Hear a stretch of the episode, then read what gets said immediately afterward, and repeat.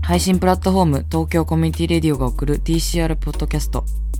この番組は TCR のレギュラーメンバーが月替わりでホストとなり、日本のアンダーグラウンドなダンスミュージックシーンを支えるゲストを迎えてトークする番組です。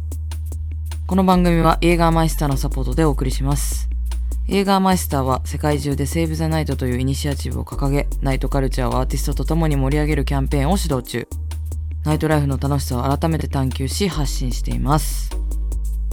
2022年6月のホストは私 Licaxxx が務めます。今月の TCR ポッドキャストは、えー私 Licaxxx がホストを務めます。はい、今回ゲストに呼んだのはストーンズ太郎さんです。よろしくお願いします。よろしくお願いします。はい、ストーンズ太郎はまあ同い年で、うん。DJ も京都ではい。準レギュラー的な感じでうんうんうんうん。定期的に一緒にやってますし、はい、あの頼りにしてる91年生なんですけど、ありがとうございます。はい。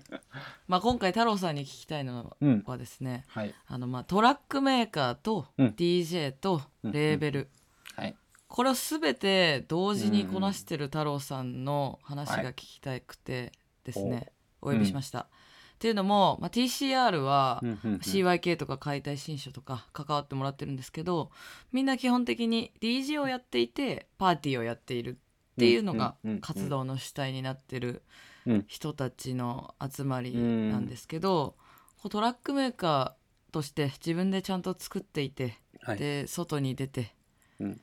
えーレーベルレーベルまでやってっていう人がいないなくて、まあ、TCR にもいないんだけど、うん。まあ、国内でもやっぱりあのそれこそロンドンとかに比べると全然少ないし、うんうん、そういう人っていないなと思うのでうん、そういう話をちょっと聞いていきたいと思います。はい、はい、うん。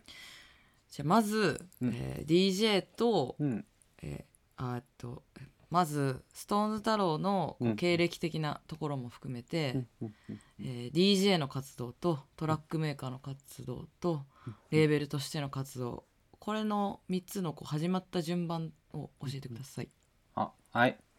じゃあ最初順番でいくと、えーっと、最初はやっぱプロデュースというか曲を作るっていうところから始まってて、うん。まあこういう音楽やる前はあのバンド、まあ、ギター弾いたりとかしてこう、ハードコアバンドのなんかカバーやったりとかオリジナル曲作ったりとかして、まあ、キューベース使ったレコーディングベースの音楽やってたので、まあ、曲作るっていうところも最初そこから始まっていたんですが、えーまあ、大学生の終わりぐらいかな、えー、とちょうどその頃関西では、えー、聖宝さんとか、えーまあ、 Metome さんとか、まあ、オカダダさんとかですかね、あのー INNIT だったりとか Licaxxx も出てた。とか。ん、出てた出てた。とか、まあ、 Idle Moments とか、まあうん。そういうこう曲を作るあの DJ 単なる DJ という曲クラブミュージックを作るっていうことにこうフォーカスしたイベントが多い時期で、うん。そういうものに結構触発されて、まあ、ダンスミュージックを、まあ、あのデスクトップで作るっていう、えーうんのに、まあ、自分はこう参入していくんですけど、うん。今やってるスタイルに、えっと持っていくっていうところでいくと、まあ、ハウスにはまるっていうのが、えーまあ、テクノマンという日本のプロデューサーもう伝説的なプロデューサーと言っていいと思うんですけど、まあ、彼の、えーストリクトリズムオンリミックスっていうのを聞いて、まあ、あの 90s のニューヨークハウスにはまっていくと。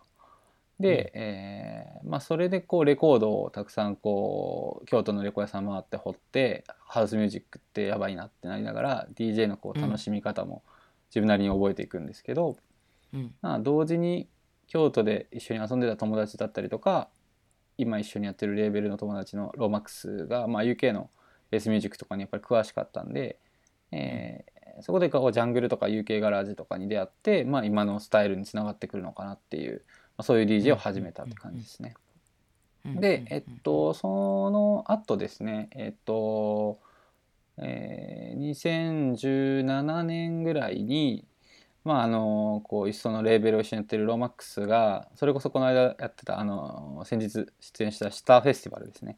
京都で行われるフェスの、フェスで、えー田中文也さんのこう、まあ、モダンなハウスセットにまあ結構食らったというところがあって、まあその時期って結構そんなに、えっとハウスをあんま掘ってなかった時期だったんですけどかまああのフミヤさんの DJ 食らってこうそれを持ち帰ってくれたこうロマックスがいろんなレーベルとか、まあ、プロデューサーを教えてくれてまああのやばいなと。このグルーブをこう今の現代的な音でやってるのすごいやばいなみたいな話になってでこれをこう国内から発信していきたいよねみたいな話からレーベルを始めるっていう、まあ、きっかけになったと。うんいう感じですね。まあ、なので DJ 始めてプロデュースを始めて、で、えー最後にレーベルを始めたって順番で、はい、今に至りますね。はい、はい。それぞれでなんか大きくなっここでうんうんうん。なんか大きくなってったなとか、うんうんうんうん。なんかいろんなこう起点みたいなのあると思うんだけど、うんうんうんうん。そこをまた3つ同時に教えてもらっていいですか？はい。えー、なんだろうな。多分えっと結構レーベルとして大きくなったうん。タイミングと、自分の、えっとキャリアがおプロデューサーとしてのキャリアが大きくなったっていうタイミング結構似てて、うん。まあ、多分きっかけになっているのは2017年で2017年の11月に NC4K 最初のリリースの PJ アンダーソンのシングルを、えー出したんですね。だけど、えっ、とその前にかな、えーうん。今もお世話になってるロンドンのスカフドレコーディングスで、まあ、僕のリリースが、えー、と最初の EP が、えー出たと。でうん。まあ、その中の、まあ、1曲が当時こう影響力あった、あのー UK ファンキーっていう YouTube チャンネルがあって、あそこで取り上げられて結構なんかうんうん。アングラバズりみたいなしてたと。ああなるほどなるほど。そうそうそうそう、うん。で、えーそれで結構 UK にも名前が広がってでその翌々年ぐらいに出した、えーフルトレイン」っていう初めてのレコードが、えー、とジャングルだったんですね、結構アンビエントジャングルみたいな曲だし、うんうんそれが結構こうココブライスとか、まあ、ジャングル今のモダンジャングルシーンのこう起点みたいな感じ盛り上がりとすごい重なって、まあ、うん。ロンドンでめちゃめちゃ聴かれるようなジャングルにプレイされるジャングルになった EP になって、でまあ、そのリリースがきっかけで、えっと、シャドウチャイルドにリンセーフも呼んでもらったりとか、まあ、今結構来てるブレイカーとかに、えっと、ラジオを呼んでもらったりとか、まあ、イギリスの、うん。まあ、ラジオにゲストミックスを提供することが増えたりしてそれがまたうん。相乗効果を生んでこうリリースを呼ばれるみたいな、いい感じになって。でうんその後ぐらいからやっぱりあの関東とかの、えー人にも届くようになって、まあ、出演のお誘いが来たりだったりとか、うん。まあ、あのもう少し大きい規模をに DJ として呼んでもらえるようになっていったっていう感覚、うんうんうんでまあ、それからまたレーベルも大きくなるみたいなそういうなんかいい。感じの連鎖があったかなとは思います。素晴らしいレーベルオーナーへの道を 歩んでらっしゃるところだと思うんですけど。お そのさリリースってさ、うんうん。海外のリリースってさなんうん。かちゃんとしてるとことさ全然ちゃんとしてないとこあるじゃないですか。ありますね。多分これ、みんなトラックメーカーの抱えてる悩みなのかなと思うんだけど、うんうんうんうん。誘われて作ったけど永久に出ずに、うんうんうんうん。なんかお気に入りの曲がはいはいはい。なんかどこでも送っちゃったから他に渡せないみたいな、うんうんうんうんうん。とかってあるんですか、ね ありますよ。ありますあります。ありますよねやっ全ぱね。然あるなっていうの適当だなって時は全然ある。だけどうー。ん。まあそれはなんかキャリアのステップアップ的なところもあるんだけどうん。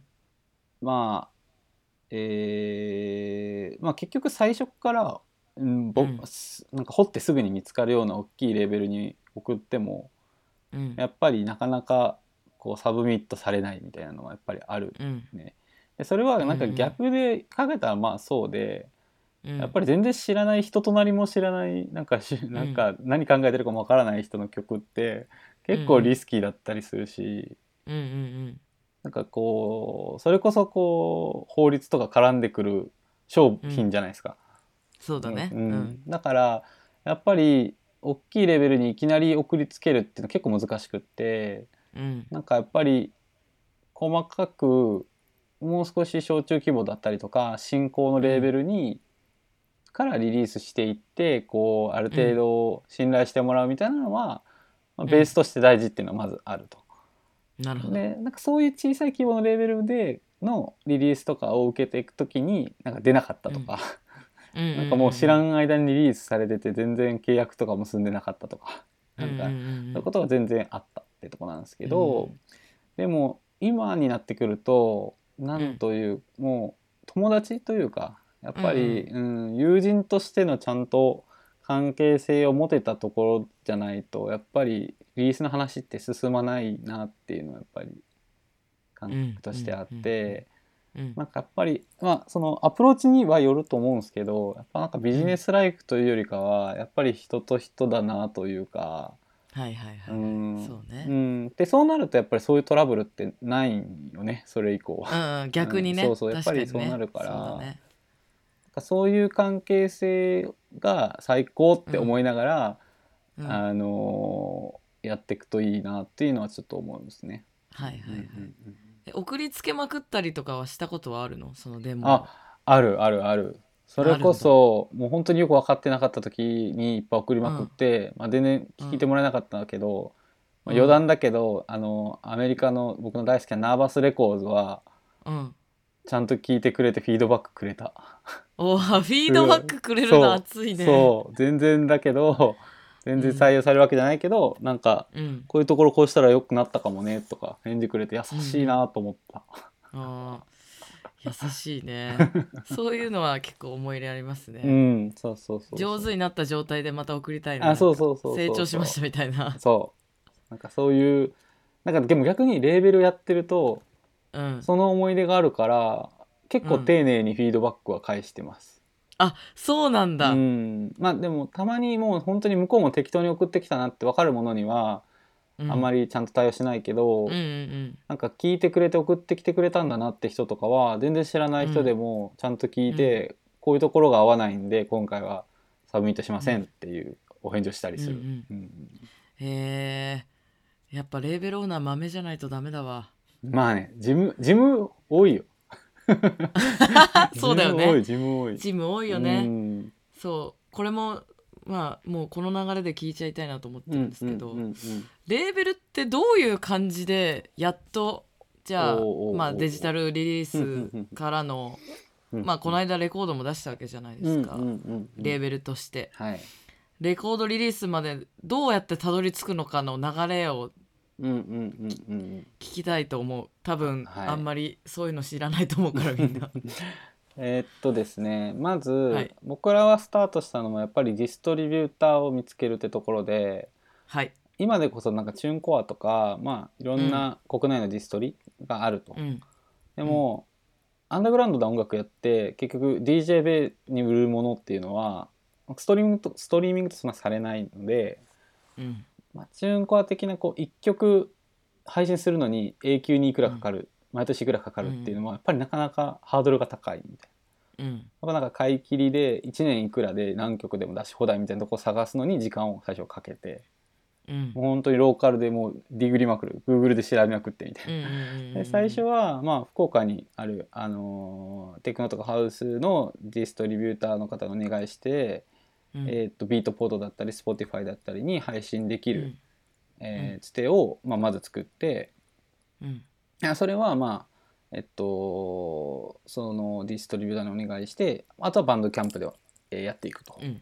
いう感じになってると。で、えー結局えっとバンドキャンプっていうのはディストリとかのお金がかからないすごいプラットフォームなので、まあ、ほぼほぼ、えっと、自分たちのセールスになる、うん。まあ、基本バンドキャンプの売り上げが大半になるんですけど、うん。うん。まあ、やっぱりでも Spotify とかで聞いてもらいたいっていうか、まあ、ストリームが簡易的に聞いてもらえる場も欲しいのでそういうディストリも続けていくっていうのをずっとやってたと。うん。で、えっと、デジタルリリースオンリーの時代はずっとそうやったんですけど、うん。まあ、レコードも同時にやっぱやっていきたいねって話がやっぱ途中で出てきてうん。でえっとそれがえーっとそのなんかな。レコードを切る海外で流通させるってなるとプレスと,、えーっとディストリビューションっていうのがもう連携してるところでやらないと、結構てあの手続きが大変っていう話をしたと。らファクトリー、プレスファクトリーマスタリングスタジオプレスファクトリー、うん。えーレコ屋への卸業者ディストリビューターっていうのと同時並行してディストデジタルディストリビューターも用意しなきゃいけないみたいな。うんうん。でその4つを4つの機能を全部まとめて連絡取れる取れないとめっちゃしんどいなってことが分かったと。う ほうほうほうほうでまあそれは国内の、まあ、いっぱいレコード屋さん、うん。あーレコード卸業者さんあるからやるやれるっちゃやれるし、海外のレコード屋さんもまあ一件一件メールしたらできないことはないけどやっぱ費用が結構かかると。300枚作って1枚が、まあ、1,000円ぐらいかかっちゃうみたいうんうんうんな。だから1,500円いろいろ合わせたら1,500円でももうトントンになっちゃうみたいな1枚。はいはいはいはいどうにかなんないかなと思っててで僕の場合はえっと NC4K の場合は僕がロストシティアーカイブスっていうレーベルからレコードを切ったんですよね、一昨年かな。うん。でそこで仲良くなったそれこそ友達になったオーナーがうんえーっとアンアーストサウンズっていう、えーまあディスデジ、えー音楽の、まあ、ディストリビューションをやってる会社のスタッフだったとたまたま。はいはいはいはい。で、えっと、そのレコードを自分のレベルやってて切りたいんだよねみたいな相談をしたら、まあ、うちでじゃあやってみるみたいな話になって、うんうん。で、えっと、そこはまあかなり大手。イギリスの中でもめちゃめちゃ大手の、うん。えーディストリで言ったらもうマスタリングスタジオともつながっててそれこそそのロブスター・テルビンとかシャロント・フィデがやってるマスタリングスタジオとはあプレスファクトリーと連携しているディストリビューター、あー来たな。そう。で理想だなみたいな。うん。で、えっと、もうそこに連絡をすれば、えっと、それぞれのマスタリングスタジオとファクトリーのスタッフも同時に CC が入ってるやり取りができるあー助かるで一括の見積もりをくれるみたいはいはいはいはないででうん。ディストリデジタルディストリもできると。で、うん。そこのもうびっくりしたけどそのディストリ、イギリスのディストリにお願いするとデジタルディストリに対してはセールスからの手数料だけでいい。固定費がいらないんですよ。やば。あそういうレベルなんやと。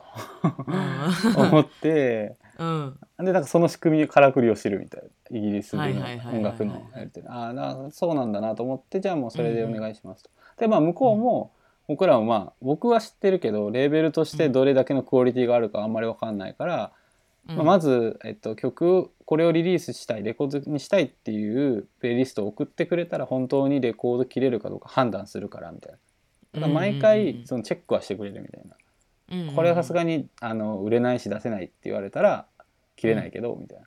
うんうん。まあでもそっちの方がまあいいなみたいなのは思ってうんるんだけど、確かに確かに。うん。うんでもまあそういう、えっと、コネクションは僕らの場合はすごい助かったかなっていうところで、うん。うん、かなり国内ですって国内から海外に送るよりも1枚あたりのコストもめちゃめちゃ安く抑えれたんで、うん。僕の初めての NC4K 化のレコードは300枚切って、まあ、ほとんど売り切ってるかな。おーうん。素晴らしい。そうですね。出だし好調って感じですね。そうですね。まあこれからやと思うけどでもそういうこう、なんていうか流れを作れたのはめちゃめちゃラッキーやったかなっていうのと、うんうんうん。でもその妥協せずにルートを探したっていうのはでかいかな。うんはいはいはい。はいなるほどうねん。でもまあこれで国内に一個うん強い味方がいるっていう考え方もあるからね。お。日本の人たち。うん。してみれば。まあ前例は一応ね作った。そうそう前例があるっていうのは結構でかいっすよ。そうそうそうそう、うん。それはめちゃめちゃでかい今までねそう。まあその開拓した人が一番すごいんだけど そのね探すのがねまあ大変だと思うからね、うんうんうんうん。そうそう。そうだよね。でも実際にやっぱ NC4K はうん。海外ですごく聞かれてる実感はありますか、あーかなりあるかな。増えてきたかな、やっぱうん、うりん。リリース買ってくれる人とか見ててももうほとんどうん。半、もう3分の2ぐらいが海外になってきたかな。うーうん。んそれは。じゃあ誰かはロンドンに住んでると思われてんだなきっと。多分そうちゃうかとかもありそうだよねうと。んそうそう。なんか最近バンドキャンプで京都のエクスペリメンタルなシーンのことを紹介する記事が出た時にうん。前説？その記事に入る前の前説でなんかトリコと音ボケビーバーとうん、NC4K が上がってて。やば。で NC4K はもう海外でバズとしてる、なんかダンスミュージックレベルでみたいな説明をされてて、うん。そうなん、うんみたいな。海外からの見え方はそうらしい。あそうなんだ、うんあめちゃめちゃいいやん。面白いよね。その並びやばいね。でも確かに確かにさトリコは結構ヨーロッパツアーやあってるし。そうそうそうそうそうそう、うん。それは結構あってうん。行ってないけどなんか流行っとるらしい。みたいな熱いなあうんそうそうそう。多分向こうからしたら辺境レーベルみたいな感じなんだうん辺境地って感じだ。日本自体が辺境地みたいなもんだかそうそうそう。でもなんていうかここでうんすごい大事なことだと思うんですけど僕の活動も NC4K も全然オリエンタルじゃないんですよ。そうだね。確かに。なんかそれを大事にしてて結構、なるほど。なんか例えばうーん、まあ、それこそ人種だったりとか性別だったりとか住んでる場所とか家のそういこう家庭環境とか関係なくマジで頑張って聞いたりマジで頑張って DTM したら全然イギリスに住んでる人と同じ同じとは言わないけどうんうん。イギリスの人がイギリスのものと勘違いするようなものぐらいは作れるんですよね。うんうんうんうんそうそうそう。だからそんだけ結構多分なんか文化的なっていうか相対的なものだなっていうのはすごい思うし、うん。うん、なんかで逆にあのイギリスの人たちも日本に対して過度にオリエンタルなものを期待しなくなればいいなと思うし純粋に同じものを同じ人たちが別のとこに住んでる人たちも作るしみたいな。うん。かそういう実践になってるなっていうのが一番こう誇らしいところっていうか、なるほどうね、ん、思ってます。確かに。アジアはやっぱアジア感をちょっと求められがちだもんね、うん。ヨーロッパだとあんまりそんなことないのに。うん、そうそうそうそう。うんそこは大事にしてるところかな。